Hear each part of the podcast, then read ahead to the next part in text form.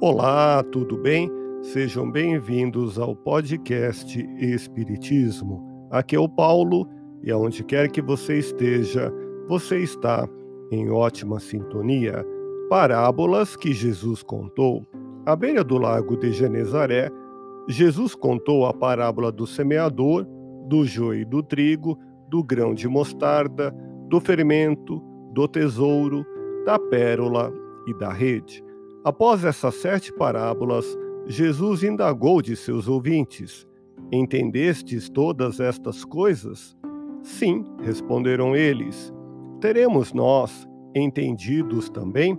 Vamos recapitular todo o ensinamento do Mestre de Nazaré.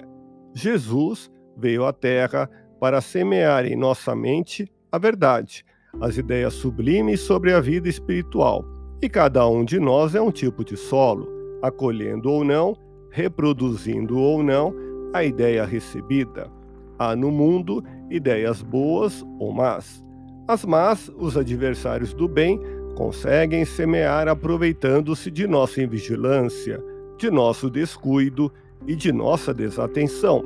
Deus deixa que as ideias más continuem existindo junto com as boas, até que possamos definir bem como são diferentes os frutos que o bem e o mal produzem. Não aceitemos ideias más, mas não sejamos intolerantes nem agressivos com os que pensam diferente da mensagem evangélica examinada à luz do Espiritismo. A semente, por menor que seja, tem o poder de germinar e crescer. Um pouco só de fermento transforma as massas. A ideia divina pode desenvolver o potencial espiritual que Deus colocou em nós, transformando para melhor o nosso modo de pensar, de sentir e de agir. A descoberta da realidade espiritual é tão importante que tudo mais diminui de valor e passamos a viver mais para o espírito do que para a matéria.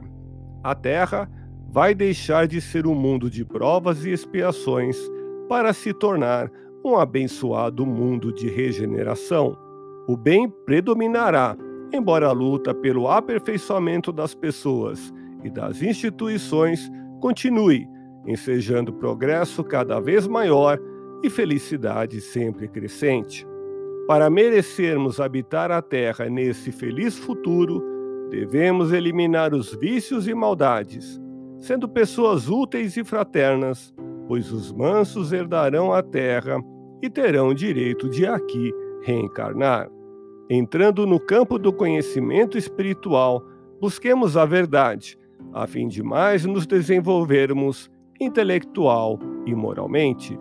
Ouça podcast Espiritismo. Agradeço sua audiência, fique na paz do Cristo e até o próximo episódio.